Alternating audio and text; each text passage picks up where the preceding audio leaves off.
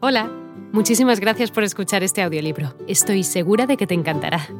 Me llamo Ana y a continuación podrás disfrutar de un previo del libro completo.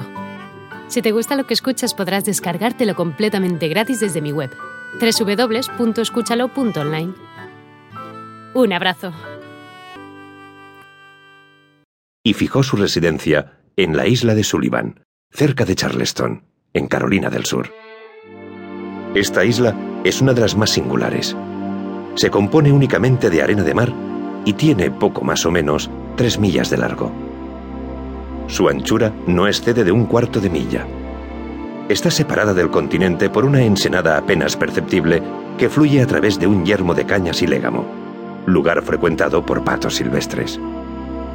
La vegetación, como puede suponerse, es pobre, o por lo menos enana no se encuentran allí árboles de cierta magnitud. Cerca de la punta occidental, donde se alza el fuerte Moultrie y algunas miserables casuchas de madera habitadas durante el verano por las gentes que huyen del polvo y de las fiebres de Charleston, puede encontrarse, es cierto, el palmito erizado. Pero la isla entera, a excepción de ese punto occidental y de un espacio árido y blancuzco que bordea el mar, está cubierta de una espesa maleza del mirto oloroso tan apreciado por los horticultores ingleses.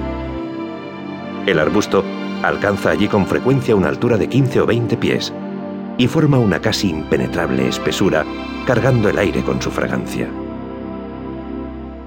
En el lugar más recóndito de esa maleza, no lejos del extremo oriental de la isla, es decir, del más distante.